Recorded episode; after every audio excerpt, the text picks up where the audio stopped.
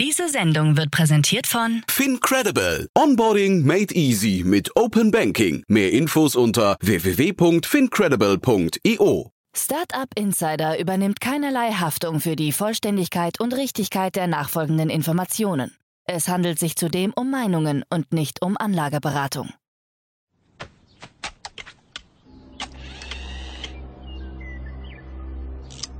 To infinity and beyond!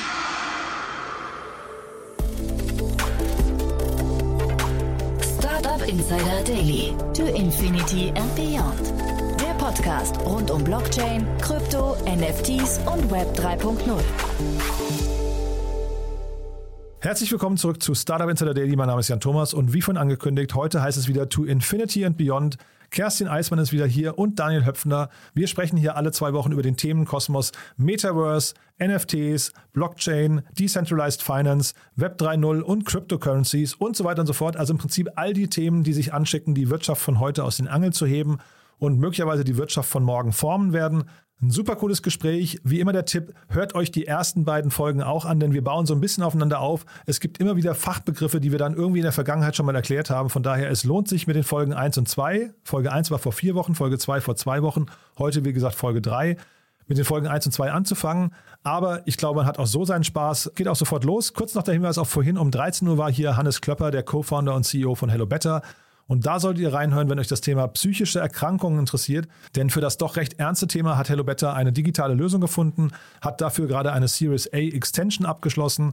Auch ein wichtiges Thema, betrifft statistisch gesehen, glaube ich, jeden Zehnten von euch. Ähm, von daher ruhig mal reinhören, wenn euch das Thema Burnout oder Depressionen und so weiter, wenn das für euch interessant sein sollte oder relevant sein sollte oder jemand aus eurem Bekannten- oder Freundeskreis vielleicht betroffen ist. Also, das war das Gespräch vorhin. Einfach zurückscrollen, findet ihr in dem Gespräch vor diesem hier. Und damit genug der Vorrede, jetzt kommen noch kurz die Verbraucherhinweise und dann geht's hier endlich los mit To Infinity and Beyond Folge 3. Werbung. Hi, hier ist Nina aus dem Content-Team von Startup Insider. Vielleicht hast du es ja schon gehört, wir haben endlich neben unserem Hauptkanal Startup Insider nun auch separate Kanäle für unsere verschiedenen Formate eingerichtet. Wenn du zum Beispiel nur unser tägliches Nachrichtenupdate Startup News hören möchtest, kannst du ab jetzt ausschließlich den Startup News Kanal abonnieren. Gleiches gilt für Investments und Exits, Startup Spotlight und alle anderen Formate, die zukünftig kommen werden. Die volle Ladung Startup Insider, also alle Formate, gibt es natürlich weiterhin hier auf dem Hauptkanal. Also, um die einzelnen Kanäle zu abonnieren, besuche jetzt startupinsider.de/slash insider. Wir sehen uns auf deinem Lieblingskanal. Startup Insider Daily. To Infinity and Beyond. Super. Ja, also ich freue mich sehr. Kerstin Eismann ist wieder hier und Daniel Höpfner. Wir sprechen wieder über ja die ganzen Themen, die die, die Welt von morgen, die Wirtschaft von morgen beschäftigen. Aber hallo erstmal, ihr beiden. Hallo Jan. Grüß dich. Ja, freue mich Jan, sehr, dass wir sprechen. Und äh, ihr wisst ja, das ist ja die Reihe, in der ich, glaube ich, am allermeisten lerne, weil ich von den ganzen Themen wirklich am wenigsten Ahnung habe. Und deswegen freue ich mich so sehr, dass ihr hier seid. Vielleicht nochmal kurz für die, die die letzten Folgen nicht gehört haben. Also A, wir versuchen es ja so aufzubauen, dass man eigentlich mit der ersten Folge anfangen sollte und sich dann so langsam reinarbeitet. Aber und deswegen kennen euch die Leute vielleicht trotzdem schon. Nichtsdestotrotz, für die, die es nicht gemacht haben, stellt euch doch mal kurz vor, bitte. Ja, äh, Key, ähm, Jan hat es ja schon erwähnt, Key oder Kerstin Eismann. Ich ähm, sage immer so, ich bin selber so der Futurist oder Blockchain-Enthusiast der ersten Stunde. Ähm, habe meinen ersten Bitcoin 2011 gekauft, aber leider auch im gleichen Jahr wieder verkauft. Ähm, war äh, damals bei Fidor Bank, Microsoft und habe später bei Innogy den ersten Corporate Crypto Venture, das Venture Portfolio aufgebaut, unter anderem mit Polkadot. Ähm, bin verheiratet, Mutter eines bald einjährigen äh, Sonnenscheins und freue mich sehr, heute wieder dabei zu sein. Genau, und ich bin Daniel Höpfner. Ähm, mein Background ist eigentlich zu sagen, dass ich verschiedenste Startups gegründet habe und 2015 dann in, ähm, einen Venture-Fonds aufgebaut habe in Berlin, B10. Und ähm, aber seit eben, ähm, also auch seit 2016 ähm, erste Investments im Bereich Krypto gemacht habe, also richtig klassisch Startup-Investment in Krypto, als auch eben Coins. Und die letzten zwei Jahre schon ganz stark wieder auf dieses neue Thema eben, ähm, wir setzen, wir gucken uns da viele Firmen an und da passiert halt sehr, sehr viel. Ja, so ein bisschen eine, eine neue Aufbruchsstimmung äh, in dieser ganzen IT-Welt. Mhm. Und wir merken ja schon, diese ganzen neuen Themen sind irgendwie auch miteinander verknüpft. Ne? Deswegen konnten wir jetzt gar nicht sagen, wir machen nur eine Sendung oder eine Serie zum Thema Krypto oder nur eine zum Thema NFTs oder nur eine zum Thema Metaverse, sondern irgendwie, und das merkt man, glaube ich, in unseren Gesprächen hier auch, diese ganzen Themen sind irgendwie miteinander verheiratet. Und ich glaube, es weiß noch gar keiner ganz genau, wo die Reise hingeht, aber auf jeden Fall hat alles irgendwie eine Wichtigkeit, ne? Ja, absolut. Äh, ich, ich würde sagen, da konvergieren einfach viele Sachen zur gleichen Zeit. Also einmal das Thema natürlich Kryptowährung. Ich glaube, das ist schon so ein bisschen eher Mainstream, ne? Bitcoin, Ethereum. Ähm, dann das ganze Thema so rund um äh, NFTs, die digitalen äh, einzigartigen Bilder und dann auch noch das Metaverse. Dann haben wir noch dieses neue Buzzword-Thema der DeFi, Decentralized Finance, was plötzlich auch mehr in den Fokus kommt. Und ich würde sagen, hier entsteht einfach gerade auch wirklich eine, eine neue äh, digitale äh, Economy. Genau. Ja, also es ist halt schon sehr, sehr spannend, weil das ist sozusagen dieses, ähm, dieses Buzzword Web 3, ja, wo sozusagen viele Sachen nochmal neu sind. Ähm, ich glaube, das ist ein ähnlicher ähm, Paradigmenwechsel wie beim Web 2, also wo alles in Richtung ähm, Cloud ging, auch alles Richtung ähm, User-Generated Content, ähm, sozusagen ein viel, viel hohes Level an Interaktivität, zeichnete so das Web 2 aus. Und Web 3 ist halt nochmal neuer Paradigmenwechsel, alles geht in Richtung ähm, verteilte Systeme, nicht mehr zentral ähm, mhm. bei einem Player irgendwelche liegenden Daten und ähm, sogenannte dieses schöne Wort hier Web of Trust, dass du sozusagen viele Sachen so entwickelst, dass du einen hohen Vertrauen, also eingebauten Vertrauenslevel hast und ähm, das wird, äh, ist spannend. Ne? Es ist ja auch nicht ganz neu, gibt es schon seit ein paar Jahren, aber es nimmt halt richtig Fahrt gerade auf und das ist so spannend. Mhm. Und ähm, man merkt gerade dieser Begriff der Dezentralität, ne, der taucht immer wieder auf. Gerade wahrscheinlich blickt man irgendwann sogar zurück und sagt, das war vielleicht sogar das Jahrzehnt der Dezentralität. Ich weiß nicht, wie ihr das seht, aber ähm, wir sprechen ja demnächst auch noch über das Metaverse und da gibt es ja verschiedene Ansätze eben auch von Dezentralität bis hin zu Mark Zuckerberg und so weiter, die versuchen, das, glaube ich, eben zentraler zu halten. Ähm, ich glaube, man sieht hier eben wirklich, dass sich die Wirtschaft möglicherweise fundamental ändert gerade. Ne?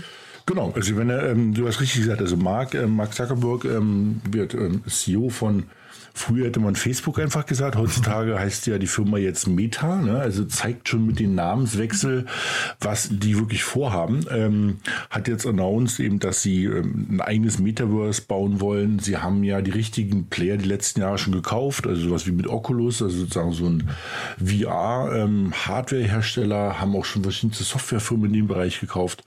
Und ähm, hat jetzt gerade announced, dass sie ähm, NFTs unterstützen werden äh, im Bereich YouTube, ähm, in diesem Creator Studio, so vor vier Wochen. Und eben jetzt auf der, ähm, auf der ähm, South by Southwest ähm, haben sie announced, dass das ganze Thema NFT auch in die Instagram-Welt sozusagen fließen wird. Mhm. Und ja, die Instagram-Welt ist ja sozusagen auch viel ähm, von Brands und Influencern und ähm, ähm, schönen Bildern geprägt. Und ähm, da passen natürlich solche Sachen wie, darüber sprechen wir gleich ja noch, wie Board Ape Club und ähm, diese CryptoPunks passt ja perfekt rein. Also ich glaube, ähm, wir haben zwar so ein bisschen, ging ja auch durch die Presse, so ein Decline bei OpenSea, so ein bisschen mhm. bei Transaktionsvolumen, aber Ein bisschen ist gut, ne? ja, also, ja, oder groß, ne? Ja. Also, fairerweise, also 75 Prozent runtergegangen, mhm. ähm, also nicht auf 75 Prozent, sondern um 75 Prozent.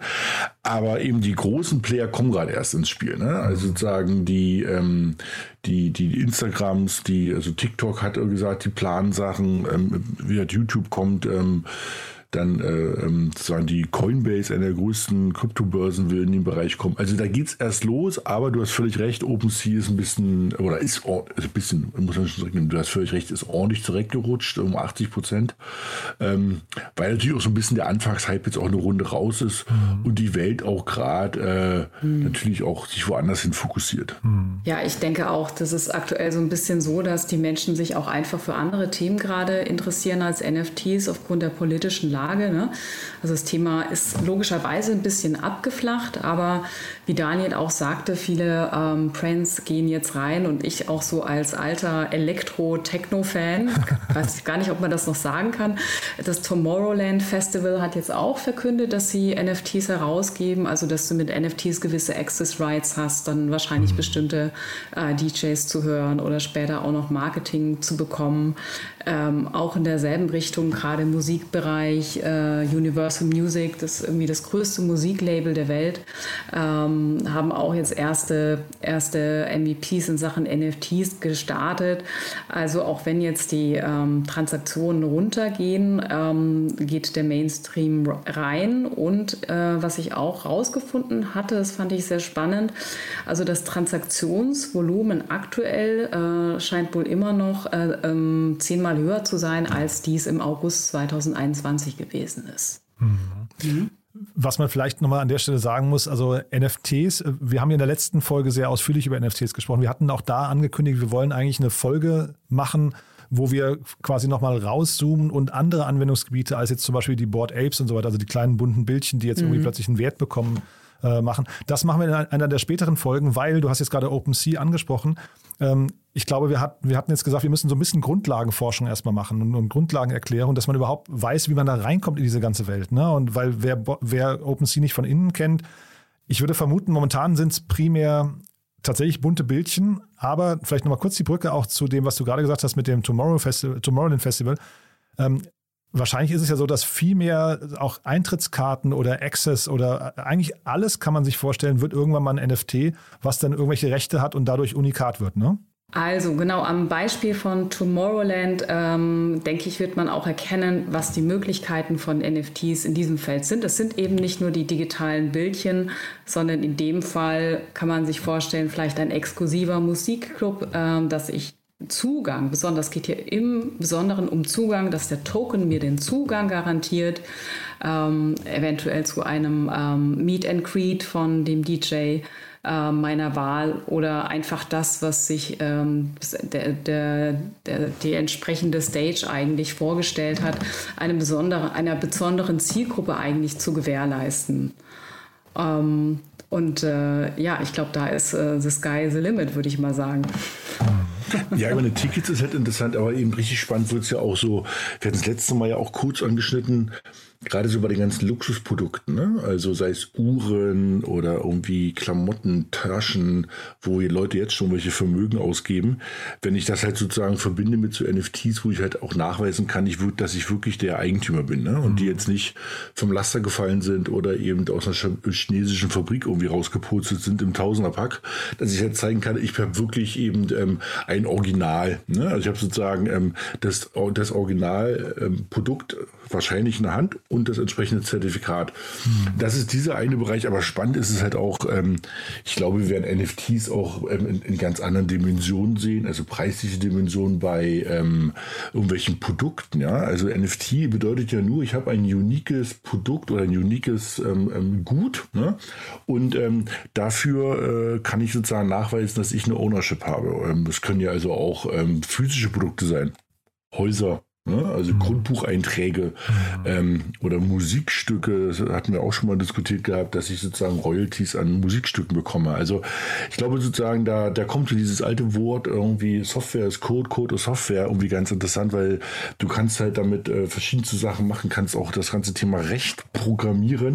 Mhm. Also wir, wir machen es nächste Mal ähm, und wir haben auch schon ein paar sehr spannende äh, Beispiele rausgesucht, die wir mhm. dir gerne mal äh, erklären, Jan. Mhm.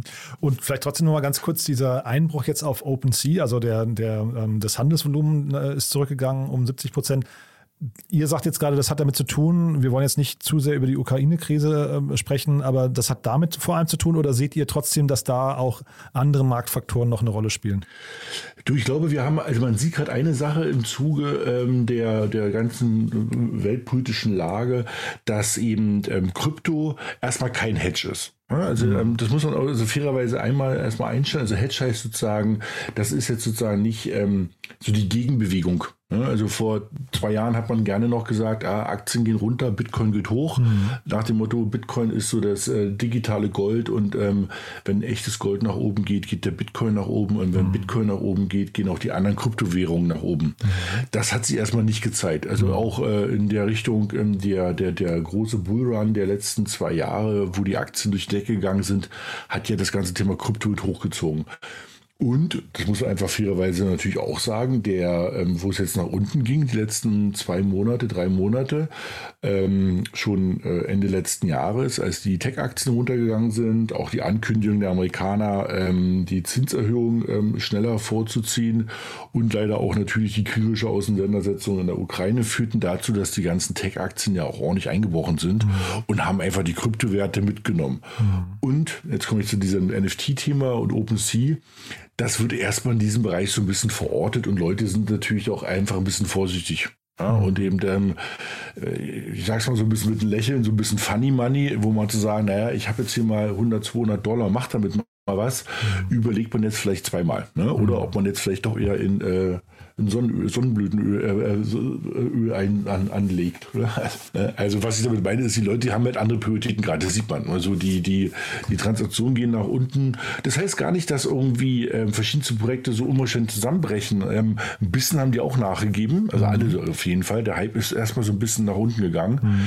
Aber ähm, ich glaube, wie, wie Kies auch schon gesagt hat, die großen Player kommen erst. Ne? Mhm. Also sozusagen so die, die, ähm, also die Masse sozusagen. Ne? Also alle, die, die, die legen erst los. Ne? Und eben, ähm, ja, wird Kete, also wird gleich mal zwei, drei Worte sagen, bestimmt, wie man so eine Metamask irgendwie, was man damit machen kann und mhm. wo die mhm. herkommt. Und ähm, ja. Aber lass uns vielleicht nochmal kurz dabei bleiben, bevor wir da äh, weitergehen, weil wir haben jetzt hier das NFT-Handelsvolumen, was zurückgegangen ist. Und dann, das war ja auch eine News von dieser Woche, sehen wir ja jetzt schon die ersten Konsolidierungen im Bereich dieser ganzen ja, Krypto-Bildchen-Herausgeber. Das gibt ja so diese Labs, ne? Ich weiß nicht, scheinbar sind die alle irgendwie in Labs organisiert. Ähm, ja, ja, wirklich wahr. Oder ist das nur ein Zufall? Ich mhm. weiß nicht, dass die alle Labs heißen, aber das hat so ein bisschen so diesen Gaming-Charakter, äh, Gaming-Studio-Charakter eigentlich, ne? Da hat ja. auch so ein bisschen irgendwie so den Schein von was halb so akademischen, ne? Also ja. Lab hat ja immer so ein, so, da, da, überlegt man zweimal, oh, da, da arbeiten bestimmt ganz clevere Menschen und das hat natürlich immer so ein bisschen auch ähm, ein bisschen mehr Schein, würde ich jetzt mal dazu sagen. Ne? Mhm. Aber ja. Ja. Und diese Konsolidierung, das, darauf wollte ich nur hinaus, das ist aber jetzt nicht auch gleichzeitig noch ein zweiter Indikator dafür, dass dieser Markt gerade total auf dem Rücklauf ist. Im Gegenteil. Also ähm, äh, Daniel und ich, wir haben das auch im Vorfeld schon mal so ein bisschen kontrovers diskutiert. Oder vielleicht, um auch unsere Zuhörer mal noch mal ein bisschen abzuholen, was ist eigentlich passiert? Ähm, die Firma hinter den Board Apes, äh, Yuga Labs, hat die IP-Rechte von den CryptoPunks gekauft, äh, die wiederum von der Firma Lava Labs herausgegeben wurden. 2017 war das, genau. Ähm, Hintergrund war auch der, dass die, sagen wir mal, die Entwickler von den CryptoPunks, ähm, die haben sich selbst auch nicht als Marketingmaschine gesehen, um mit den CryptoPunks irgendwas anderes noch anzustellen und haben einfach gesagt, wir glauben, dass die CryptoPunks einfach bei ähm, Yuga Labs, also den, der Firma hinter den Affen, in besseren Händen ist. Ihr könnt da mehr mit anfangen, haben quasi jetzt die Rechte auch verkauft. Und äh, jetzt ist natürlich so ein bisschen auch die Frage, ähm, was, was passiert hier eigentlich? Ähm, die Nummer zwei hat die Nummer eins übernommen, also vom Handelsvolumen äh, lag Krypto, lagen die CryptoPunks äh, weit über den Board Apes. Und äh, eine Vermutung ist, dass sich jetzt hier wirklich so eine Art ähm, Galerie 2.0 entwickelt, so eine Art MoMA 2.0, mhm.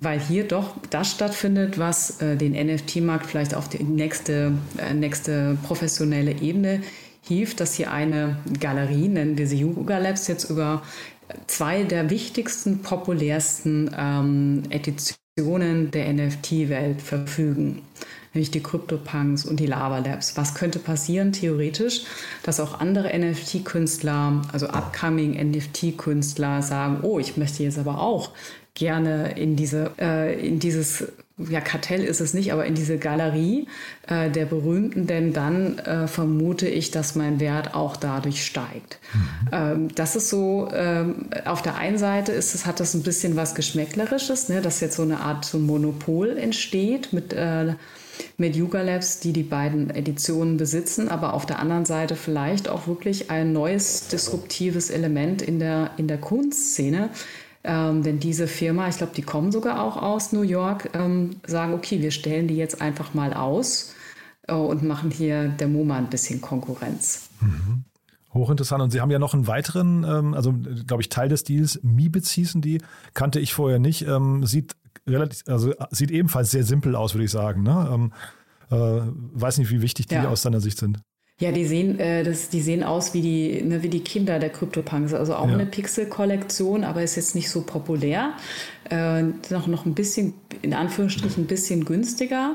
Äh, aber äh, ja, durch diese Schwungmasse jetzt, äh, durch diesen Deal, ähm, erleben die natürlich jetzt auch so gewissermaßen ihren, ihren zweiten, zweiten Frühling und kann mir da vorstellen, dass jetzt auch der der Floorpreis für diese kleinen Mibits auch mhm. steigen könnte. Ganz wichtig an der Stelle, ne, das haben wir am Anfang schon gesagt, äh, keine Anlagetipps hier in irgendeiner Form. Wir beobachten den Markt nur. Also es ist keine, nur weil die Kurse nach unten gehen, heißt und vielleicht das Einstiegskurse sind, heißt es nicht, dass wir das empfehlen. Ne? Das ist ganz wichtig. Genau, absolut. Äh, das sind alles nur unsere eigenen persönlichen Gedanken zu dem Thema. Ähm, aber abgesehen von dem, von dem Preis, was ich jetzt kurz nur angeteasert hatte, ähm, erst äh, dachten wir auch Daniel und ich, dass es wahrscheinlich so ist, dass ähm, jetzt dem Board Apes Club Schema gefolgt wird und eine Art Clubmodell auch für die äh, CryptoPunks etabliert wird. Weil mit den Affen hat man ja Zugang zu besonders exklusiven Events. Ne? Das ist so ein bisschen so der Rotary Club innerhalb der Kryptoszene. Aber hier haben sich die ähm, Yuga Labs ähm, Gründer eigentlich dagegen entschieden und haben wirklich auch betont, dass es ihnen eher darum geht, diese wirklich, ist ja witzig, dass sie das sagen, historische Kollektion äh, der CryptoPunks, also das historische Element eher in den Vordergrund stellen wollen, als das Clubmodell einfach zu repetieren. Mhm. Ähm, deswegen auch ähm, vielleicht eher dann der, der Weg, so die Brücke zur klassischen Kunst oder zu der Galerie, vielleicht auch eher den Zugang zu einer Biennale zu ermöglichen, zur Art Basel, ähm, dass man das Thema CryptoPunks tatsächlich mehr aus der Kunstbrille sieht, einfach aufgrund der, der Power, die eine Yuga Labs jetzt auch aktuell hat. Ich denke, die, Daniel, korrigier mich, äh, ich glaube, die sind ja auch mit äh, Andreessen Horowitz, äh, also äh, verfügen auch ähm, möglicherweise über die entsprechende Liquidität, da auch neue Spielwiesen zu betreten. Genau. Seht ihr denn, weil du gerade Community sagst, äh, seht ihr denn auch einen Trend dahin? Wir hatten ja beim letzten Mal schon drüber gesprochen, die Heidi Klums dieser Welt und äh, Justin Biebers oder Eminence und so weiter sind ja alle hier irgendwie auch investiert in solche, ähm, sag mal, solche Bildchen, ja. Ähm, seht ihr denn, dass sich da auch eine Community bildet, die man hinterher quasi auch zusammenbringen kann? Entsteht dadurch auch nochmal ein extra Wert, dass diese Leute untereinander plötzlich irgendwie so ein erlauchter Kreis sind, die sich dann auch kennen? Oder ist das hinterher, weil es auch tradebar ist, komplett anonym und auch separat zu halten? Naja, die profitieren jetzt auch ne, von, dem, äh, von dieser Zusammenführung der, der Familie, sag ich mal. Mhm. Also äh, gibt ja schon äh, so gibt schon natürlich Spekulationen, Vermutungen, dass ein CryptoPunk-Besitzer auch jetzt einen Board Ape bekommt oder vice versa oder mhm. zumindest Fragmente davon. Und dann, äh, wie du sagst, dann ist eigentlich diese diese äh, Prominenz, äh, diese Community, äh, Westküste natürlich da, äh, kann sich dann auch freuen, gleich äh, zwei Picassos in der Wallet haben zu dürfen. Mhm. Aber, aber meinst du, die kennen sich dann untereinander irgendwann auch? Also wird jetzt so ein, weil sie beide investiert sind in einen Board Ape, äh, wird dann ein Eminem und eine Heidi Klum sich auf irgendeiner Ebene jetzt auch begegnen? Ist das, ist sowas vorgesehen oder muss, müsste man das von Anfang an mitdenken und eher sagen, man baut jetzt einen Club, wie jetzt zum Beispiel Gary Vaynerchuk hatten wir letztes Mal besprochen, wo dann quasi der Clubzugang ähm, eben nur bestimmten Leuten auch ermöglicht wird? Also Gut, ich meine, die, die, sagen wir, die ganz populären CryptoPunk und Board Apes Besitzer, die sind ja, wurden ja auch schon ziemlich durch die Medien geritten. Ne? Mhm. Die Namen sind ja eigentlich schon auch bekannt.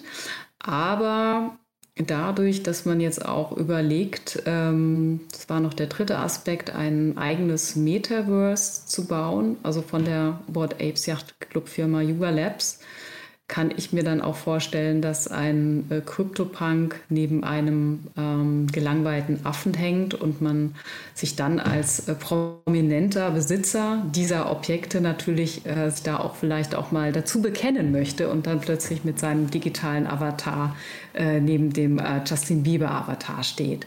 Also so, äh, ne? so die Decentraland Festivals lassen grüßen. Mhm. Ich glaube, ähnlich was Kay schon gesagt hat, ähm, dieses eben MoMA 2.0 oder MoMA 3.0, ähm, ist halt schon interessant, dass sozusagen ähm, diese Firmen da sich zusammen merchen, zumal ja da der gleiche Investor hintersteht wie auch bei OpenSea, nämlich Andreessen Horowitz, wo man halt schon so überlegt, ob das jetzt so ein wie so ein kleines Monopol wird. Ne? Also du hast den Marktplatz, du hast die Haupt ähm, ähm, Hauptbilder, die Haupt-NFTs, die ähm, ähm, dort sehr erfolgreich sind, ähm, wo man sich fragt, was ist denn da die Strategie dahinter? Und ähm, das ist ja dann schon irgendwie also Milliarden Dollar Umsatzunternehmen, das alles so zusammen. Der, der Marktplatz als auch sozusagen diese bunten Bildchen wo man sagt, also dass da ist bestimmt eine große Strategie dahinter, die halt ganz spannend ist, mal zu sehen die nächsten Jahre, was da passieren wird. Ja.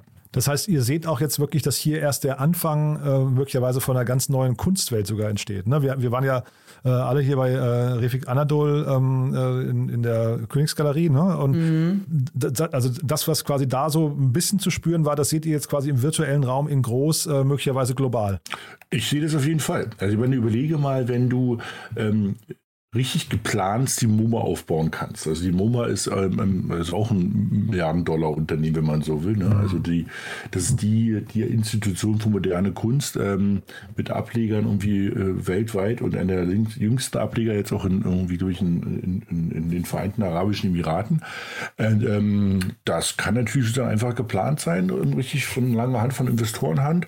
Und ähm, wenn man da schafft, natürlich sehr früh diese beiden wichtigsten Projekte sozusagen zu vereinen und jetzt ist auch nochmal ein Gedanken.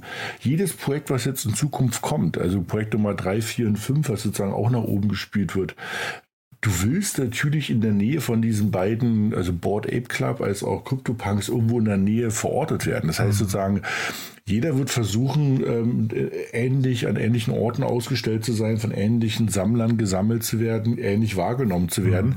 Das heißt, du baust sozusagen schon eine starke Macht auf. Und eben machen wir uns nichts vor. Also manche Projekte und viele Projekte werden verschwinden von OpenSea. Ne? Mhm. Aber eben, man muss auch sagen, CryptoPunks und Board Ape Club, ich meine, ich kann nicht in die, Kuh, in die Zukunft gucken und irgendwie meine Kristallkugel ist ein bisschen verschwommen heute. Aber die werden halt irgendwie in, in, die haben das Potenzial, dass die halt in 15, 20 Jahren einfach noch bekannt sind, weil es halt die mhm. ersten waren mit dieser neuen Art der digitalen Kunst, diese diese Logik ist ja, dass du halt verschiedene, also meistens 1000 oder teilweise bei den beiden Projekten sind sogar 10.000 solcher Figuren rausbringst, die aber bestimmte Parameter haben, die unterschiedlich sind die Haare, die Augen, ähm, die Klamotten, aber der Grundtenor dieser Figur ist immer gleich. Mhm. Deshalb fühlt man sich halt einer Community zugeordnet, hat aber Individualismus. Das ist halt sehr clever ge ge gespielt sozusagen. Und ähm, ähm, jegliche Projekte, die ähnlich sind, werden versuchen, sich dort drin zu verorten. Ob jetzt gerade eine Refik Anadol oder eine Bibel sich dort verortet, weiß man nicht, weil die sind ein bisschen anders positioniert.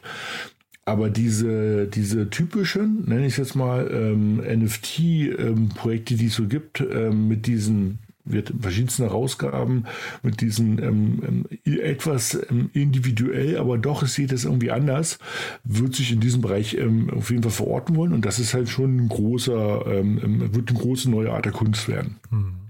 Jetzt habt ihr beim letzten Mal auch schon erzählt, welche NFTs ihr schon selbst gekauft habt. Ne? Und dann haben wir im Nachgang, weil wir haben jetzt eben gerade schon gehört, es sind möglicherweise Einstiegskurse, wie gesagt, keine, keine Kaufempfehlungen, aber äh, ihr habt schon so ein bisschen Lust darauf gemacht, dass man natürlich irgendwie auch mal NFTs ähm, äh, so, zumindest mal gucken müsste, ob man was findet, was einem vielleicht zusagt.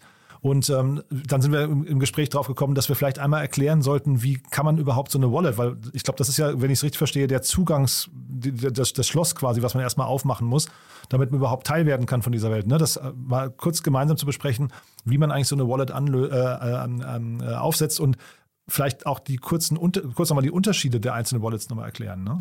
Äh, ja, absolut. Also äh, wenn man jetzt sagt, ah, ich habe jetzt den Podcast gehört und ich interessiere mich, würde gerne mal mein erstes NFT kaufen äh, auf OpenSea, da haben wir auch schon mehrmals drüber gesprochen, das ist so der, der, der größte Ebay-Markt, der größte Sekundärmarkt für NFTs, dann brauche ich eine Wallet.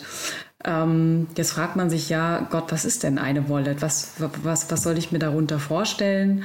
Ähm, also vielleicht mal, ich versuche es mal einfach zu erklären. Du kannst dir das vorstellen eigentlich mit, ähm, mit einer digitalen Geldbörse oder auch einem Tresor. Und äh, du kannst diese Wallet nutzen, um ähm, deine Kryptowährung oder NFTs zu verwalten und diese auch zu verkaufen und zukaufen äh, und ähm, du loggst dich mit deiner Wallet quasi ein, anstelle dass du Facebook oder Google benutzt. Aber ich möchte gerne noch mal einen Schritt zurückgehen, weil wir hier auch dieses neue Terrain vom Web, äh, Web3 ähm, berühren. Also in der aktuellen Internetwelt, das Internetwelt, das Web 2 quasi nutzen wir ja eigentlich bei einem Großteil aller Webseiten und E-Commerce-Läden etc. immer ähm, zur Registrierung eine, ja, eine Kombination aus unserer E-Mail-Adresse oder unserer Mobilfunknummer und dann einem ne, selbst definierten Passwort. Und ähm, das ist, äh, ist ja immer so, wir alle haben wahrscheinlich schon ähm, tausende Male immer äh, unsere E-Mail-Adresse angegeben und unser Passwort angegeben. Ähm, und wir nutzen wahrscheinlich mittlerweile auch schon alle einen Passwortmanager, weil wir uns gar nicht mehr das Passwort merken können. Was weiß ich, als ich meinen MySpace-Account eröffnet habe oder damals StudiVZ, ähm, keine Ahnung, weiß ich auch nicht mehr, wie mein Passwort damals war. Aber das Dilemma ist ja so ein bisschen, dass die, äh, dass die Passwörter eben auf ähm, auf dem ähm, Server oder der Datenbankumgebung ähm, äh, des Betreibers gespeichert sind. Und hier ist das Thema halt auch mit Hackern wirklich, wird immer, wird immer schlimmer. Viele von uns haben erste erste E-Mails bekommen, deine E-Mail-Adresse wurde gehackt, befindet sich gerade im Darknet und wird für ein paar Cent verkauft. Das ist so das Dilemma dieses alten Web2-Systems. Und, und, das passiert ja auch, ne? Also sagen, es ist auch. ja Genau, ne? Also, es ist jetzt, also wenn du siehst, irgendwelche großen Hacks der letzten Jahre, also da wurde ja regelmäßig, ähm, wurden ja, und jetzt nicht irgendwie Tausende, sondern da reden wir ja von 100 Millionen E-Mail-Adressen von allen mhm. möglichen großen Diensten. Also jeder war schon mal dabei. Also das ist halt ein echtes Problem, was da entsteht, ne? Mhm. Mhm. Genau, und deswegen gibt es jetzt quasi in der Web3-Welt eine äh, die Lösung quasi äh, mit diesem sogenannten äh, Wallet-System. Hier wird das Thema eigentlich komplett anders gedacht. Und äh, alle, ich sag mal, alle sicherheitsrelevanten Teile gehören wieder bei dir, also dem Nutzer. Wie ganz am Anfang, als die Erde entstand, wie bei Web 1 äh, sozusagen. Also du hältst die ganze Zeit deinen privaten Schlüssel in der Hand, du verwahrst alles sicher in deiner eigenen Wallet und mit dieser Wallet, das kann entweder eine Hardware-Wallet sein, so ein kleines USB-Gerät, berühmte Firma ist hier der Ledger, kannst du es über eine kleine Hardware-Wallet machen oder kannst du es über ein Browser-Plugin machen. Ähm, diese Plugins werden eigentlich mittlerweile von fast allen gängigen Browsern auch unterstützt. Und über diese Wallet, wenn du diese installiert hast, hast du dann quasi Zugriff auf deine Adressen auf der Blockchain und kannst dann deine digitalen Vermögenswerte, Coins, NFTs, you name it, verwahren. Mhm. Nun muss man hier auch wieder betonen, äh, es ist zwar vergleichbar mit einer digitalen Geldbörse, aber die Assets, die du hast, die liegen nicht wirklich in der Wallet, sondern, wir haben es ja oft auch schon ähm, durchgekaut, auf der Blockchain, also auf diesem digitalen ähm, äh, Grundbuch. Aber mit der Wallet hast du einfach ein gutes Interface, einen Zugang, um äh, deine, deine Assets auch zu managen. Und was sich eigentlich in der Wallet befindet, jetzt wird es ein bisschen äh, nerdig, ist der Private und der Public Key. Das sind deine essentiellen Elemente, die du auch brauchst, um Transaktionen auf der Blockchain äh, zu validieren. Das ist der Private Key oder Schlüssel. Ne? Und den Public Key, das kann man sich vorstellen, das ist sowas wie eine IBAN. Das ist einfach deine öffentliche Adresse, unter der man dich erreichen kann. Also es ist eigentlich gar nicht, im Grunde genommen äh, gar nicht so kompliziert. Wir haben hier nur neue Begriffe für alte, auch für alte Denksysteme.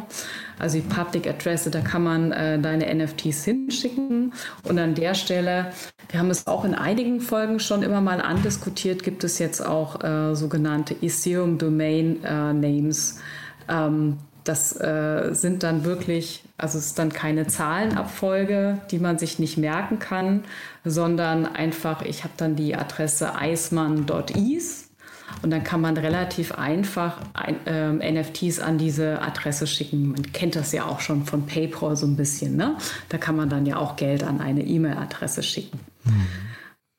Ähm, ich glaube, ganz wichtig an der Stelle ist noch, wir haben ja vorhin über das Thema Dezentralität gesprochen. Es gibt ja wahrscheinlich in dieser Welt jetzt hier keine, äh, ich weiß nicht, keinen, keinen Sparkassenschalter, wo ich hingehe und sage, ich habe meinen mein, äh, IBAN ja. oder was auch immer vergessen oder verloren. Ne? Ich glaube, da, da muss man, also äh, es ist eine gewisse neue Sorgfaltspflicht auch, die damit einhergeht. Ne? Ja, absolut. Also das äh, ist sehr wichtig, dass du das ansprichst, das Thema Sicherheit, not your keys, not your coins.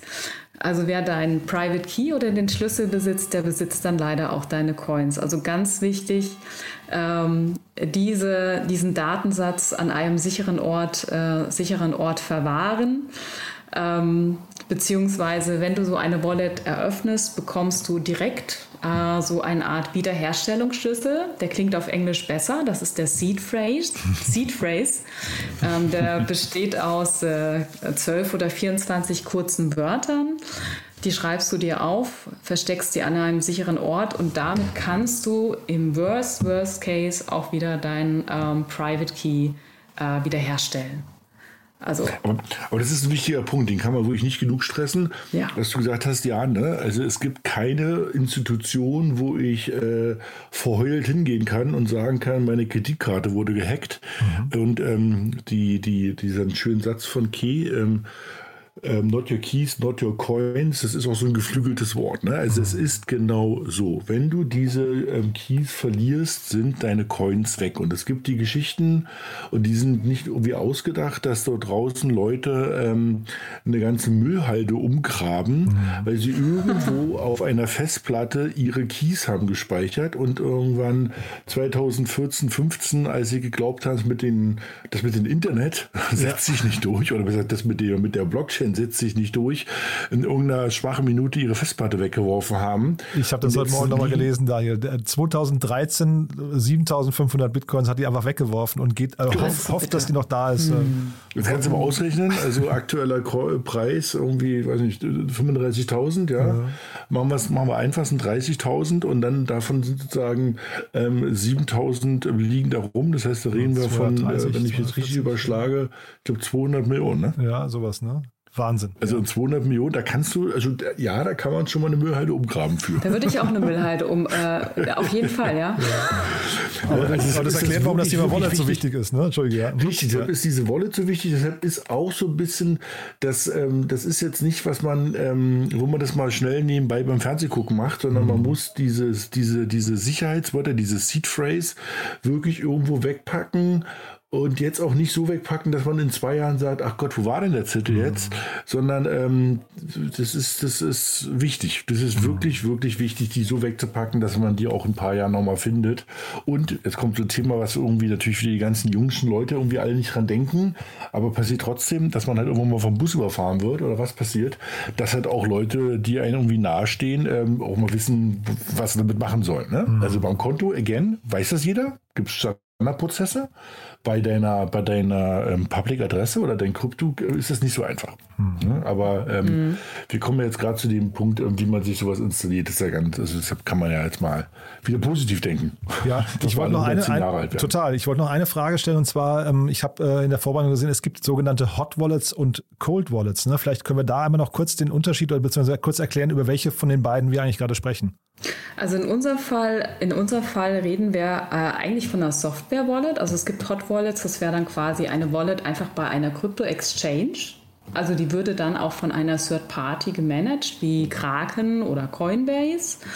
Ähm, die Wallet, die ich die ich jetzt gleich noch ein bisschen im Detail erklären würde, ist äh, also von MetaMask, wäre eine Software-Wallet, indem ich einfach ein Plugin in den Browser installiere. Dann haben wir noch äh, die schöne Cold Wallet. Das ist dann schon so ein bisschen für die, ich sag mal, für die Advanced User.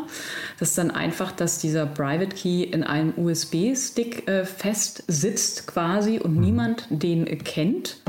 Ähm, der ist äh, wirklich, also ich besitze dann quasi auch den Seed Phrase, also die 12 oder 24 Wörter, aber ich habe meinen eigenen Private Key noch nie gesehen. Der ist quasi in der Hardware-Wallet drin. Oder ich kann es auch ganz banal machen, äh, dass ich, äh, dass ich äh, die, mein Private Key einfach auf ein Blatt Papier schreibe als mhm. Code Wallet. So. Ja, ich glaube, da kommt es auch her, ne, der Begriff Cold ja. Wallet, weil das kannst du wirklich ganz klassisch ausdrucken äh, und dir in dein und das Kopfkissen legen oder irgendwie wird again richtig weglegen in dein ähm, vielleicht hast du ein kleines Schließfach oder so eine Schatulle, wo irgendwie auch ähm, der Ehering drin liegt oder was auch immer, da packst du das Papier dazu. Ne? Und dann kannst du das abtippen oder mit dem Handy abscannen, so ein QR-Code und dann aktivierst du den wieder. Und deshalb heißt es aber eigentlich wirklich Cold Wallet, weil das sozusagen wirklich kalt ist. Ne? Da ist kein Strom dran, das, ist, also das kannst du jetzt nicht einfach so ähm, nutzen. Und das ist aber das höchste Level von Sicherheit, genau. Mhm. Und dieses Soft Wallet, jetzt habt ihr ja eben mehrfach Metamask und auch die ETH-Adresse erwähnt. Ähm, das ist aber nicht die Voraussetzung. Ich habe nicht gerade so richtig verstanden, äh, okay, wir können im Prinzip auch mit einem einfachen Browser-Plugin erstmal arbeiten. Äh, ja oder jein. Also das, dieses äh, Browser-Plugin, das wäre dann auch äh, im Falle, also ich würde Metamask empfehlen, wäre dann äh, von der Firma Metamask. Ich würde quasi auf deren Seite gehen. Ähm, by the way, Metamask ist eines der wichtigsten äh, Produkte auch von Consensus, die jetzt auch eine spannende Finanzierungsrunde hingelegt haben. Das nur so am Rande. Also ich genau. gehe auf die äh, oder Daniel, möchtest du da kurz. Äh War jetzt diese Woche, ne? Ja. Das ist halt ganz spannend. Also, wichtig ist, du hast gerade, also, ich will dich ja jetzt nicht groß korrigieren, aber die, also Metamask ist von der Firma Consensus. Ne? Also sozusagen, ähm, die Firma dahinter heißt Consensus und hat gerade irgendwie 450 Millionen aufgenommen auf einer 7 Milliarden Bewertung. Also da ist auch sozusagen entsprechendes Kapital dahinter. Und ähm, da kann man sich sozusagen diese Metamask runterladen. Äh, ich sage noch zwei Worte zu der Finanzierungsrunde. Ähm, wird eigentlich das Who's Who, also wieder von Softbank, ähm, Temasek, irgendwie alle möglichen großen ähm, ähm, Krypto-VCs haben mitgemacht. Ähm, ich glaube sogar eine, eine, eine, hier Softbank und Microsoft haben auch mitgemacht. Microsoft, ja. Mhm. Genau. Mhm. Ne? Und vielleicht auch da, um mal zu fragen, na Gott, warum, denn, warum haben die denn wieder 450 Millionen aufgenommen? Das ist ja total overhyped, wenn jetzt wieder so eine Gedanken kommen. Ich will nur zwei Worte dazu sagen, bevor ich dir das gerne wieder überlasse, um den Leuten zu erklären, wie man sich das installiert. Aber ich will nur mal eine Sache sagen. Also die machen halt eben äh, ungefähr eine Million, teilweise bis zu zwei Millionen Umsatz pro Tag.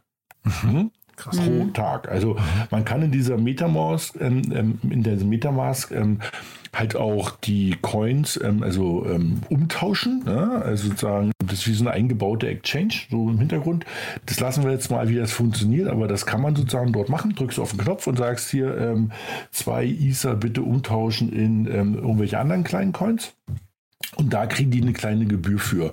Und eben diese kleine Gebühr, die ist wirklich klein, aber die Masse macht's, weil sie, meine, sie haben halt, ich glaube, in Richtung 50 Millionen Accounts das ist halt eine echte Menge. Und eben, es gibt ähm, ähm, so, so, eine Übersicht, es gibt so eine schöne, ähm, so ein Chart, da sieht man das. Ich werde es auch mal ähm, posten unter den, unter den, ähm, unter dem Podcast. Ähm, da sieht man, wie viel Umsatz die machen jeden Tag. Also das, da geht es nicht mehr unter einer halben Million pro Tag. Ne? Und dann gibt es auch gerne mal Tage, wo es in Richtung zwei Millionen einfach mal geht. Und ich sage jetzt mal so ein bisschen jetzt mit Lächeln, die machen dafür jetzt nichts. Ne? Also die betreiben jetzt mhm. nicht darüber irgendwie groß marketingmäßig ähm, einen Streaming-Service oder sowas, mhm. also wie, wie Netflix oder irgendwie wie eBay, sondern das ist eine, ein Plugin eingebaut und die Leute haben sich das installiert in ihrem Browser und immer wenn jemand eben einen der Coins hin und her tradet, macht es hinten halt automatisch Kaching und es wird halt gewechselt und sie betreiben diese Exchange noch nicht mal. Das heißt, die übergeben das an eine andere und kriegen einfach dafür Gebühren. Und ja, und du kannst die ja selber mal ausrechnen. Das heißt eben, wenn die jeden Tag eine Mille machen, sind das schon nach Adam Ries einfach 300 Millionen oder 365 Millionen und also stetig wachsend. Ne? Und eben, ja, dann, die haben letztes Jahr eben auch Richtung 400, 450 Millionen Umsatz gemacht. Dann kann man schon verstehen, warum die mit 7 Milliarden bewertet werden. Ne? Ich habe mir auch die Investoren angeguckt, finde ich total krass. Auch Mastercard habe ich da gesehen, äh, UBS, ähm, Coinbase hat einen eigenen Venture-Arm, der da mit drin ist, BlackRock, also wirklich, äh, also unglaublich viele große Namen dabei. Und habe aber auch gesehen, dass Consensus sogar selbst investiert. Die sind zum Beispiel bei Axie Infinity, über die haben wir letztes Mal ja gesprochen, da sind die auch mit drin. Ne? Ist also irre, was ja, da das ist ganz ja. interessant. Also Consensus ist eigentlich eine Development-Firma, das muss man mal so sagen. Und eigentlich, ähm, meine Gott, ich bin, äh, ich, also ich, ich, kenne, also ich bin jetzt nicht der Gründer, aber äh, ich erinnere mich, dass Metamask war eigentlich nur so Mittel zum Zweck. Ne, weil, Aha. wie Ke gerade schon erklärt hat, ist das sozusagen dieses Portemonnaie und der Personalausweis ein ein. So, und eben um halt irgendwas zu machen in dieser Web3-Welt und mit diesen ganzen Smart Contracts, muss man sich halt immer wieder irgendwie ausweisen ähm, gegenüber diesen Verträgen, diesen Smart Contracts. Und damit es halt einfacher geht, hat irgendjemand mal angefangen, so ein Plugin zu bauen. Ja, also es war jetzt nicht so, dass es die große Strategie war, wir bauen jetzt hier so, ein, so ähm, diese Metamask Wallet. Also das, das, das gibt es ja. schon seit Jahren. Äh, aber das hat die letzten Jahre halt richtig Fahrt aufgenommen und weil es halt einfach auch super einfach zu ähm, bedienen ist. Ne? Also wie Key gesagt hat, auf die Webseite gehen, runterladen in den Browser und ähm, Passwörter merken. Key hat das also schön erklärt mit diesen 12 oder 24 ähm, also dieser Seed-Phrase mit diesen, diesen extra Worten sich hinschreiben und danach geht es halt los. Ne? Und ähm, die sind halt echt groß geworden. Aber die machen auch wird, ähm, Development Services ähm, und äh, haben auch verschiedenste andere Tools, die sie noch anbieten und betreiben einen eigenen Fonds. Genau. Also. Aber okay, vielleicht bevor du jetzt gleich noch weiter erklärst, wie man jetzt tatsächlich das aufsetzt, äh, nochmal Daniel ganz kurz die Frage, wie groß kann denn so ein Konsensus werden? Weil das klingt ja so, als hätten die eigentlich eine Position gefunden, eigentlich eine Gelddruckmaschine, wo sie in Zukunft an jeder Transaktion irgendwie partizipieren, oder? Ja, auf jeden Fall. Also die haben halt eine Position gefunden, wo die ja es geschafft haben, der ich sag mal jetzt aus dem Neudeutsch Identity Provider. Also ich bin sozusagen, ähm, ich habe den digitalen Personalausweis dort abgelegt, nämlich mit der Metamask kann ich mich halt bei allen möglichen Web3-Diensten über einen Klick einfach anmelden und das Portemonnaie zu vereinen. Und das ist ähm, auf jeden Fall eine super Positionierung. Und das gibt es auch nicht nur für den Browser, das gibt es auch als App für alle gängigen Smartphones. Und wenn die diese Position halten, dann sind die halt, again, also der zentrale ähm, Ausweis und Geldbörsenlieferant. Und das kann, glaube ich, jeder sich selber überlegen, dass das einfach richtig groß wird. Und eben, ähm, das ist ja auch dort vielleicht nochmal ein Satz, ähm, ähm, das ist halt so universal, äh, universell, also weltweit gleich. Ne? Also sozusagen, das ist jetzt nicht so, dass du sagst, also ja, also dieses Konto funktioniert aber jetzt nur mit ähm, europäischen IBAN-Nummern. Damit mhm. kann man leider nicht ähm, nach China überweisen oder nach mhm. Amerika, sondern das ist halt einfach universell. Also ich meine, okay, du kannst ja die Geschichte jetzt nochmal erzählen mit diesen ähm, ähm Ukraine-NFT. Das ist halt diese Power, die durch diese, durch dieses Krypto-Thema und dieses Metamaß und diese Adressen so entsteht, ist, dass wir halt eine universelle Banksprache jetzt haben und keiner irgendwie sagt, also du überweisen nach Amerika geht nicht, dazu brauche ich erst einen Account bei PayPal oder mhm. irgendwelche anderen Sachen, sondern es geht halt mit einem Klick. Oder wie heißen die Western Transfer oder sowas, ne? Das, was dann irgendwie hunderte von Dollar kostet pro genau. Überweisung. Ja. Ja. ja. also ich glaube auch, äh, das ist äh, noch wahnsinnig unterschätzt, aber was da passiert, ist gerade so die ähm, nächste beste Erfindung nach dem Geldautomaten. Ne? Plötzlich wird äh, globales Banking möglich indem ich einfach diese MetaMask Wallet habe. Also wir haben jetzt noch nicht über Banking äh, slash DeFi gesprochen, mhm. aber hier kann ich alle meine digitalen Assets verwalten. Das können Bilder sein, das können Kryptowährungen sein, das kann, können digitale Sparpläne äh, sein, also dass ich mein Geld anlege oder stake. Und äh, wenn die da nur so ein bisschen jetzt mehr noch in das User Interface investieren, das sieht ja aktuell noch grottig aus, dann habe ich später da mein ähm, so Personal Finance Manager und sehe quasi alle meine Assets auf einen Blick und wie sich die äh, entwickeln. Äh, und deswegen ist die Bewertung, denke ich, also deswegen sind auch die, äh, sagen wir, die bankaffinen äh, Firmen, denke ich, daran auch so, äh, so genau. interessiert. Und da sind die sieben Milliarden, soll jetzt irgendwie nicht arrogant klingen, einfach noch wenig. Ne? Also mhm. und vielleicht noch ein bisschen was dazu zu packen, was Kay gerade sagte. Also du hast dann deine, deine NFTs dabei, du hast vielleicht auch deine Aktien dabei, aber du hast jetzt, das wird halt spannend, jetzt hast du vielleicht auch ähm, deine kleinen ähm, Exis dabei, also die Figur, deine Spielfiguren aus irgendwelchen genau. Spielen, womit du Geld verdienst. Das heißt, deine digitale Identität. Und also beyond, beyond money, sondern eben alles, was du an digitalen Figuren hast. Deine digitale Figur aus dem Metaverse ist dort drin. Da ist dann das Gesicht drin aus dem aktuellen Spiel, irgendwie, was du gerade spielst. Da, also alle Identitäten, die du hast, sind dort vereint und werden darüber gemanagt. Und das ist halt schon groß. Das heißt also, da kannst du auch easy eine Null hinten ran schreiben. Da würde ich immer noch nicht keine Schnappatmung bekommen bei der Bewertung. Ja, ich habe mich mhm. gerade gefragt, wen lösen die jetzt ab? Ist da so ein PayPal die ersten, die da äh, dran glauben müssen oder, oder, oder generell die Bankenwelt? Also wen, wen seht ihr da? Äh, wir reden ja mal von der Disruption, ne? Wer, Kreditkarten. Wer, Auf jeden Kreditkarten, Fall Kreditkarten, ja. PayPal, alle, die halt eben äh, sich im Moment hinstellen und sagen, äh, nur über uns kann man Geld transferieren. Mhm. Aber eben vor allem, jetzt wird gerne, vergiss mal Geld, irgendwie also Beyond Money, alles, was du auch sonst so transferierst. Also es wird, ähm, Stand heute geht es noch nicht, aber mhm. es wird so sein, dass du irgendwann darüber Aktien transferieren kannst oder andere Eigentumsrechte. Ne? Also deine, deine Wohnung, auch wenn das jetzt vielleicht ein bisschen komisch klingt, dass ich die über irgendwie ein Mobile Wallet irgendwie an Key verkaufe, aber mhm. eben möglich wird's. Ja, und mhm. vielleicht ist es auch irgendwelche anderen Produkte. Das heißt, alle digitalen Eigentumsrechte wirst du darüber handeln können und das ist halt eben ähm, die Power und du wirst dich halt überall ausweisen können. Du nimmst dieses Metamask und das Interessante ist, dass was Kefon am Anfang sagte, die Daten liegen halt nicht zentral. Das ist ein ganz wichtiger Punkt. Die liegen halt ähm, ähm, zwar verteilt, also zentral auf dieser Blockchain, aber verteilt mhm. und nicht an einer Stelle, dass irgendjemand darüber Kontrolle hat, die manipulieren kann, die sperren kann, ja, oder dir den Zugang wegnimmt, sondern ähm, es sind deine Daten und ähm, du kannst damit alles machen. Und ähm, deshalb macht es auch Sinn, da über alle Daten zusammen, alle deine persönlichen Daten und damit was dann zu machen haben, dann ist die Power wieder in den Händen der User. Das ist halt das Spannende. Ja. Genau, da vielleicht nochmal der mhm. Verweis auf die letzte mhm. Sendung auch. Da haben wir ja ein bisschen über Smart Contracts gesprochen. Das spielt da ja auch, auch noch stark mit rein. Ne? Ähm, ähm, dass, dass ich hinterher weiß, was kann ich überhaupt tun mit diesen ganzen Dingen. Ne? Genau. Ja. Okay, magst du dann nochmal äh, kurz erklären, ähm, wie man jetzt diese Wallet, also wir sind jetzt ein bisschen abgekommen vom Thema, aber es war natürlich auch super spannend. Aber wenn jetzt jemand sagt, ich möchte tatsächlich mal mein erstes NFT kaufen, was muss er jetzt noch machen? Genau, alles gut. Also wir hatten es ja schon ein bisschen angeteasert. Ähm, äh, stellt sicher, dass ihr entweder Chrome oder Firefox benutzt. Ähm, dann geht ihr auf die Website von Metamask. Da kannst du dir dann einfach die Extension, ich glaube in wenigen Sekunden, lass es fünf Sekunden sein, runterladen. Klickst du auf Installieren, dann bettet sich das quasi in deinen Browser mit ein. Chrome-User kennen das ja, wir haben da ganz viel oben, viele kleine Sachen drin. Und ähm, dann wirst du aufgefordert oder dann kannst du deine neue Wallet Wallet erstellen. Dann wird gesagt, schreib dir deine 12 Seed-Phrase-Wörter auf. Ganz, ganz wichtig, wir haben es heute gelernt. Wichtig, aufschreiben, aufschreiben, am besten zwei, dreimal. Ähm, äh, das an sicheren Orten auch äh, hinterlegen. Ja, und dann äh, bist du eigentlich ready. Und dann gehst du auf zum Beispiel ähm, äh, OpenSea, dann gehst du auf die Webseite und statt einem Registrierungsbutton wirst du hier dann schon sehen, du wirst gefragt, ähm, ob du dich mit deiner Metamask äh, einloggen willst zum Bleistift. Und dann sagst du ja. Und in dem Moment macht eigentlich deine Metamask Wallet die Arbeit.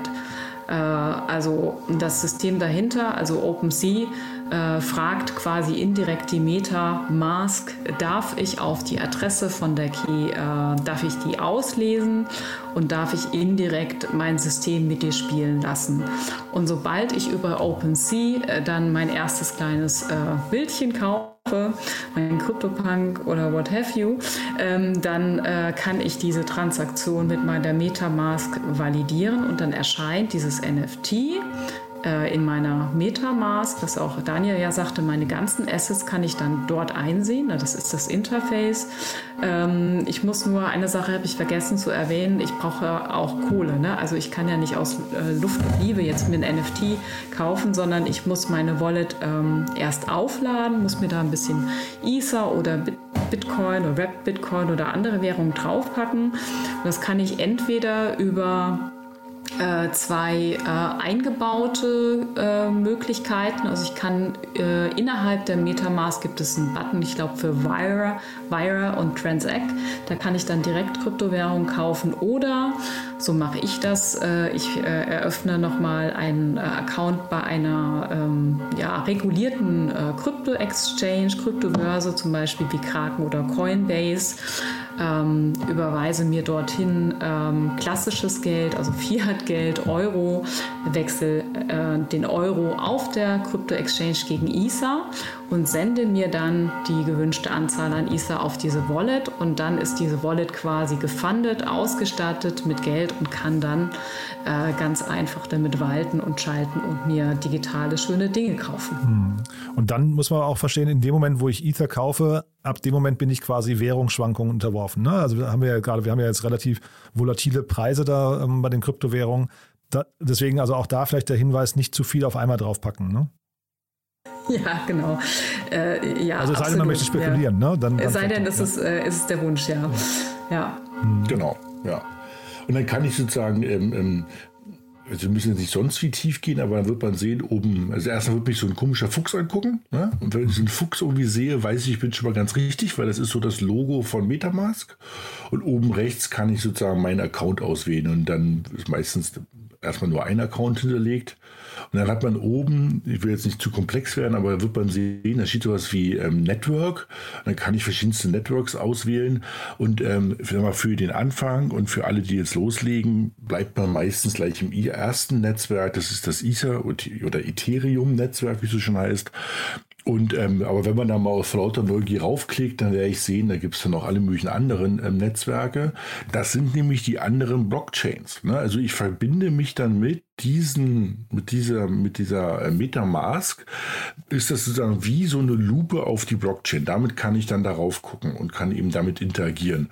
Und wenn ich jetzt sage, die Blockchain meiner Wahl ist nicht Ether, also Ethereum, sondern ich nutze zum Beispiel ähm, von, von Binance immer wieder auch von uns gerne, ähm, also über das reden wir auch regelmäßig, diese mhm. große ähm, Exchange, die hat nämlich eine eigene Blockchain entwickelt, die Binance Smart Chain. Ähm, dann kann ich auch darüber darüber interagieren. Dann muss ich oben am Netzwerk wechseln auf Binance Smart Chain und dann habe ich ähm, vielleicht ähm, bestimmte ähm, ähm, Coins oder bestimmte Protokolle, die halt mit dieser, mit diesem Netzwerk agieren. Wird am Anfang auf Ethereum bleiben. Ich sage nur, das ist nicht darauf limitiert. Ne? Das ist sozusagen das Brennglas für alle möglichen Blockchains, mit denen man dann ähm, also wechseln kann. Mhm. Und wenn man jetzt auf OpenSea ankommt, hat seine Wallet eingerichtet, aufgeladen, ähm, vielleicht nochmal so euer Blick darauf, wonach würdet ihr jetzt gucken, wenn man, wenn man jetzt völlig unbedarft ist und sagt, ähm, ich habe eigentlich gar keine Ahnung von dem, von dem NFT-Markt. Ähm, es ist ja wahrscheinlich, da wird ja wahrscheinlich relativ viel irgendwie weiß nicht, Schund, Schindluder oder, oder zumindest Schund angeboten. Ne? Ähm, wie kann man jetzt die Spreu vom Weizen trennen, gedanklich? Kommt auf den Geldbeutel drauf an, ne? okay. Also ähm, ich meine, klar, es gibt ja so die, äh, so die Top 10 oder sagen wir mal Top 50 Projekte an NFTs. Da gibt es auch viele, viele Webseiten, wo man äh, genau äh, sich diese äh, 50 Kandidaten, äh, die Favoriten anschauen kann. Und je nachdem, wie viel Geld man hat, kann man natürlich gucken, ob gerade jetzt der Einstiegspreis, der sogenannte Floorpreis, bei einem der Favoriten vielleicht gerade relativ günstig ist, weil aufgrund der aktuellen Situation geopolitisch vielleicht die Kurse etwas gefallen sind. Mhm. Also ich persönlich würde mich wahrscheinlich gerade als Newbie eher an den ich sag schon, klassischen, an den Blue-Chip-NFTs orientieren mhm. und das Momentum ausnutzen, als dass ich jetzt ähm, nur weil gerade auf Trending ein neuer, Ka äh, neuer Coin jetzt äh, promotet wird, dass ich mir da irgendwas vermeintlich sehr günstig schnappe. Daniel, wie siehst du das? Ja, also ich werde auch sehr vorsichtig. Ich glaube, wenn ich ähm, mit mal mit so ein bisschen mehr als ein Bier investiere, sage ich jetzt mal, also ne, 20, 30 Dollar oder irgendwas mache, ähm, dann kann ich auch mal gucken, was mir gefällt. Ich mache es mal ganz einfach. Ne? Mhm. Also wo du sagst, das, ist, das sieht irgendwie ganz schön aus und das gefällt mir. Ähm, aber ähm, und auch so sollte man auch erstmal anfangen. Man sollte mhm. sich, also man muss aufpassen, man, man nennt es ja auch so schön dieses FOMO, ne? also Fear of Missing Out. Das kann sehr schnell passieren. Man hat ganz schnell das Gefühl, oh Gott, das habe ich doch gestern gesehen und heute ist das doppelt so viel wert. Verdammte Axt, wo wächst denn das hin? Wird es morgen wieder doppelt so viel? Soll ich es jetzt kaufen? Da kann man nur sagen, ruhig bleiben, ruhig bleiben, ruhig bleiben diese ganzen Hypes, die kommen und die gehen und jeder, der da schon ein bisschen länger ähm, mit OpenSea und NFT zu tun hat, der hat sich, jeder hat schon geglaubt, der ist übermorgen Millionär ähm, mhm. und es ist alles wieder gegangen. Das ist, das ist noch viel Spielerei, das muss man wirklich sagen. Ja? Dass die Technologie und das Thema digitale Kunst und eben das hat, also hatten wir ja schon ein paar Mal diskutiert und wird, ähm, das, das bleibt, das geht nicht wieder weg und es hat auf jeden Fall seine Berechtigung und wird auch einen richtigen Business Impact haben. Aber bei, äh, bei, bei OpenSea gibt es einfach auch viele Sachen, die sind halt in einem Monat komplett vergessen. Da wird keiner mehr äh, wissen, was das war. Und deshalb muss man da, kann man auch einfach erstmal nur mal ein bisschen gucken, nennen wir es mal so. Das ist so ein bisschen mhm. wie bei Ebay. Da muss ich jetzt auch nicht raufgehen und irgendwelchen, ähm, irgendwelche alten äh, Comics oder alten Figuren oder Baseballkarten einfach mal kaufen, weil ich sage, oh, da, die gehen nach oben. Entweder ich weiß, was ich tue, dann kann ich es machen. Wenn ich es nicht weiß, was ich tue, kann man auch einfach mal erstmal ein bisschen beobachten und mal so ein Gefühl entwickeln. Ne? Also mhm. ich sage ich immer ein bisschen wirklich vorsichtig. Also diesen, man lässt sich schnell in diesen Hype mit reinziehen. Vorsicht. Ich hätte tatsächlich aber noch eine, noch eine Idee. Ich wollte ja eigentlich auch über das NFT-Projekt von Wladimir Klitschko sprechen. Mhm. Weil das ist nämlich tatsächlich, wenn man jetzt sagt, man, es geht einem gar nicht so sehr um das Investment als solche oder dass das NFT bald äh, 50.000 wert ist, sondern man möchte mit dem NFT jetzt die Ukraine unterstützen ähm, kann man das jetzt, finde ich, ähm, zu einem noch relativ moderaten Preis tun. Also aktuell gibt es eine Kollektion die wurde von äh, Wladimir Klitschko und dem Künstler Wisby herausgegeben. Manche kennen ihn auch schon. Der hat so äh, interessante Gummibären äh, Gummibären hergestellt, schon äh, seit, ich glaube, 2017. Mhm. Und diese Gummibären gibt es jetzt auf OpenSea zu kaufen. Ähm, die äh, Edition heißt äh, Vandals for Ukraine, also Erfolg für die Ukraine und besteht aus vier NFTs und das günstigste kostet eben 100 US-Dollar. Mhm. Dann kann man das NFT zum Beispiel erwerben hat dann dieses Bärchen in den Flaggenfarben der Ukraine und der Erlös wird direkt äh, an UNICEF und ich glaube auch das Rote Kreuz äh, gespendet. Ob jetzt diese NFT-Edition irgendwann mal viel wert ist oder wenig, das ist dann an der Stelle eigentlich erstmal egal, äh, sondern man hat quasi gespendet und noch irgendwie so ein vielleicht, ich möchte mich jetzt politisch auch nicht zu sehr da, aber so, so ein bisschen ein, ein Mahnmal äh, als NFT oder eine Erinnerung da, dazu, zu dieser Phase, in der wir uns gerade auch befinden. Ne? Mhm. Also wenn man an, die, wenn man an Karma glaubt, der, der Wallet, ne, dann ist es wahrscheinlich eine tolle Aktion, wenn man als allererstes erstmal sowas macht, äh, irgendwie für einen guten Zweck. Das kommt wahrscheinlich irgendwann später zurück. Das stimmt, ja, ja schöner Gedanke. Ja, ja. ja aber ich, aber ich finde tatsächlich, Daniel, was du gesagt hast, oder eigentlich ihr beiden, ihr habt es ja verglichen mit der Kunstwelt, ne? Und ich glaube, das merkt man hier auch ganz stark. Da liegt dann wirklich der Wert im Auge des Betrachters. Und wir haben ja beim letzten Mal schon darüber gesprochen, dass auch die, die Preise zum Teil manipuliert werden durch In-sich-Geschäfte, ne, dass Leute da irgendwas nach, nach oben treiben.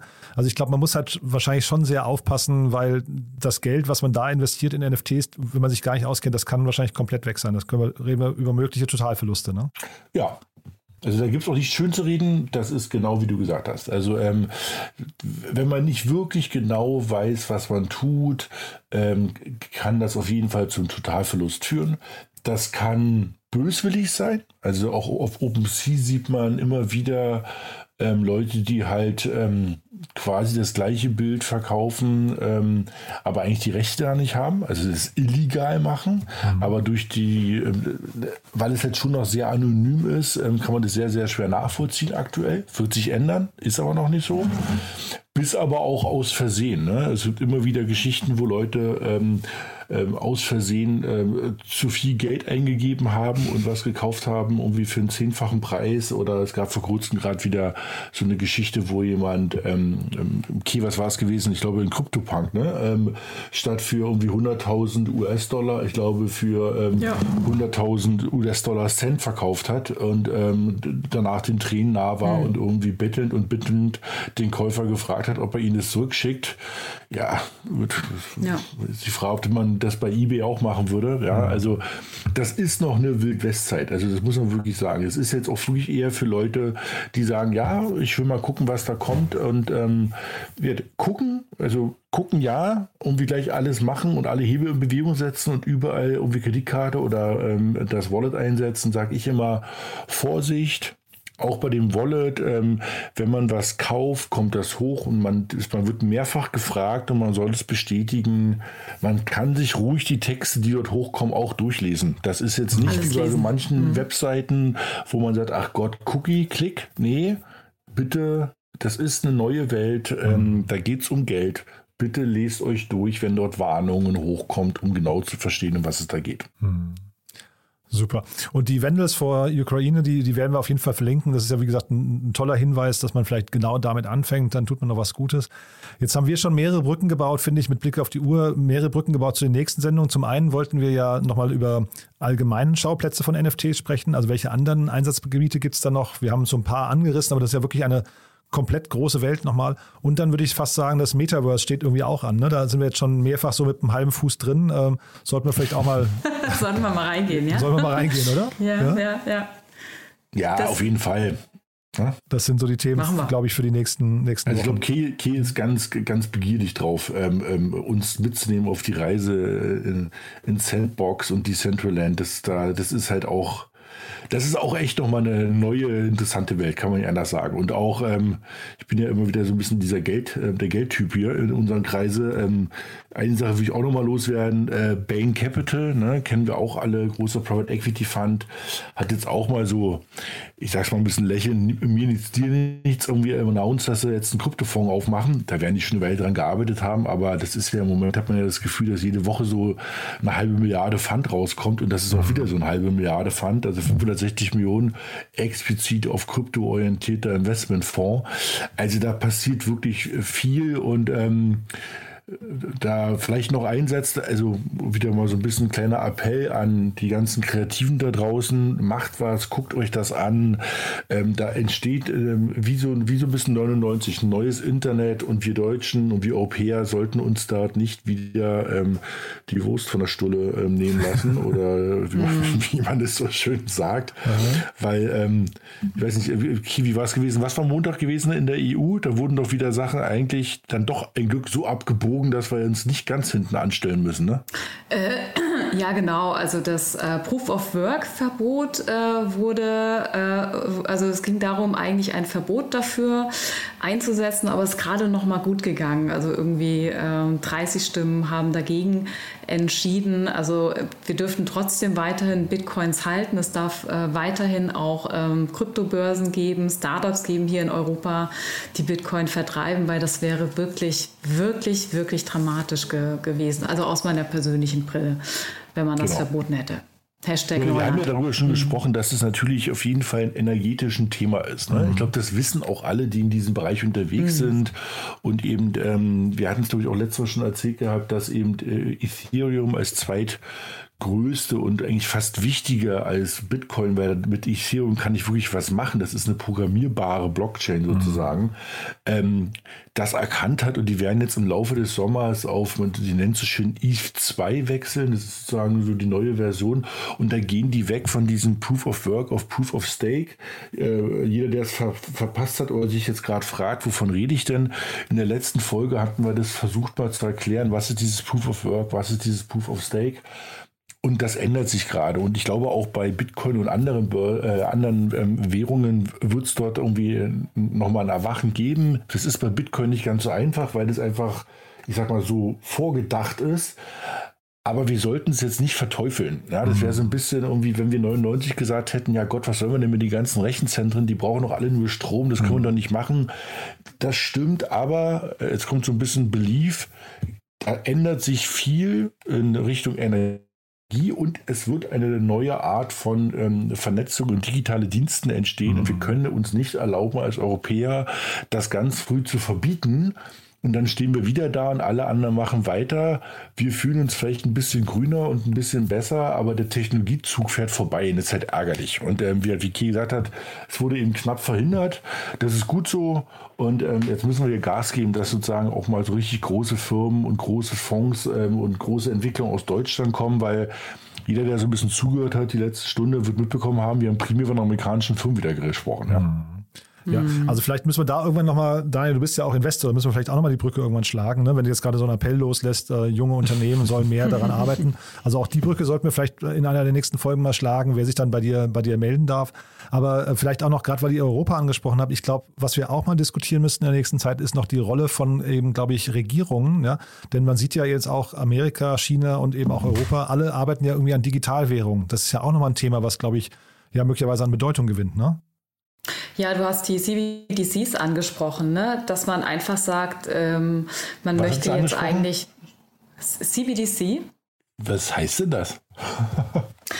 äh, Central Bank Digital Currencies. Das heißt, ähm, dass ich wirklich äh, als Bank meine eigene Digitalwährung rausbringen kann, die dann auch gerne auf Smart Contract gewisse, also smartes Geld. Das Geld kann dann wirklich auch Dinge tun oder ich kann halt sagen, ich äh, überweise dir 1000 äh, US-Dollar äh, Arbeitslosengeld, aber 500 davon darfst du nur für Essen ausgeben. Also ich kann dem Geld eine gewisse Bedeutung wirklich geben und kann bestimmen durch Smart Contract logisch, für was das verwendet wird. Also da ist, äh, denke ich, auch viel Smartness jetzt gefragt. Und, äh, aber deswegen ist es gerade auch so spannend für China, die jetzt ihre eigene zentrale Währung rausgebracht haben, weil sie natürlich damit auch einen großen Einfluss haben hm. darauf, wie ihr Geld benutzt wird. Aber okay, ähm, ich würde das jetzt äh, ungern ja. heute noch vertiefen, weil mit Blick auf die Uhr, wir können es ja. jetzt wahrscheinlich nur oberflächlich streifen. Lass uns das mal lieber wirklich, weil ich das ist ja Gerne. ein mega spannendes Thema. Gerade was du jetzt schon, das ist ja ein super Teaser schon, so ein Cliffhanger für eine der nächsten Folgen. weil, nee, da, weil da steckt ja so viel drin, auch wie sich dann vielleicht, äh, also tatsächlich an der Stelle nochmal irgendwie Bürokratie vielleicht verändern kann auch. Ne? Mhm. Also, also lass uns das äh, gerne auch mitnehmen auf die Agenda. Eine der nächsten Folgen machen wir das dann im Deep Dive, würde ich sagen, oder? Machen wir. Super. Wir ja? sind wieder viel zu lange unterwegs, verdammte Axt. Nee, alles super. Das sind ja auch mega spannende Themen. Und man sieht ja jetzt eben wieder, wie, ver wie verknüpft das alles ist, wie verzahnt. Ne? Das heißt, ja. man kann das auch gar nicht äh, isoliert betrachten. Aber ich würde sagen, bis hierher, damit wir auch die Hörerinnen und Hörer nicht überstrapazieren, wir sprechen uns in zwei Wochen wieder, oder? Super, genau. Und wir werden die Links, äh, von denen wir gesprochen haben, alle fleißig mit rein ähm, posten in die Kommentare. Super. Dann danke euch beiden erstmal für eure Zeit und äh, die Expertise. Hat mir wieder großen Spaß gemacht und ja, ich freue mich auf in zwei Wochen. Ne? Super. Ja, Tschüss danke. Ciao. Tschüss, bis zum nächsten Mal. Werbung Hi, ich bin Paul, Product Manager bei Startup Insider und hier, um dir kurz unser Podcast-Verzeichnis vorzustellen. Mit einer wachsenden Liste von bereits über 10.000 Episoden ist unser Podcast-Verzeichnis die größte Sammlung deutschsprachiger Podcasts rund um die Themen Unternehmertum, Technologie, Digital Marketing und mehr. Nutze jetzt die verschiedenen Filter, um Podcasts zum Beispiel nach ihrem Themenschwerpunkt, Gästen oder Erscheinungsdatum zu sortieren, damit du genau das findest, was dich interessiert. Also, wenn das was für dich ist, dann besuche jetzt ganz einfach unsere Plattform auf startupinsider.de/slash insider. Startup Insider Daily to Infinity and Beyond. Der Expertendialog mit Daniel Höpfner und Kerstin Eismann rund ums Thema Krypto, Blockchain und Web 3.0. So, das waren Kerstin Eismann und Daniel Höpfner und das war To Infinity and Beyond für diese Woche. In zwei Wochen hören wir uns wieder. Vielen Dank an euch fürs Zuhören. Überlegt doch vielleicht mal kurz, wen aus eurem Bekanntenkreis das noch interessieren könnte. Wir freuen uns immer über neue Hörerinnen und Hörer. Wir freuen uns immer über neue Hörerinnen und Hörer, wenn ihr uns weiterempfehlen könntet. Dafür schon mal vielen, vielen Dank und ja, ansonsten hoffe ich, wir hören uns morgen wieder oder allerspätestens in zwei Wochen, wenn es wieder heißt To Infinity and Beyond mit Kerstin Eismann und Daniel Höpfner. Vielen Dank fürs Zuhören. Ciao, ciao. Diese Sendung wurde präsentiert von Fincredible. Onboarding made easy mit Open Banking. Mehr Infos unter www.fincredible.io.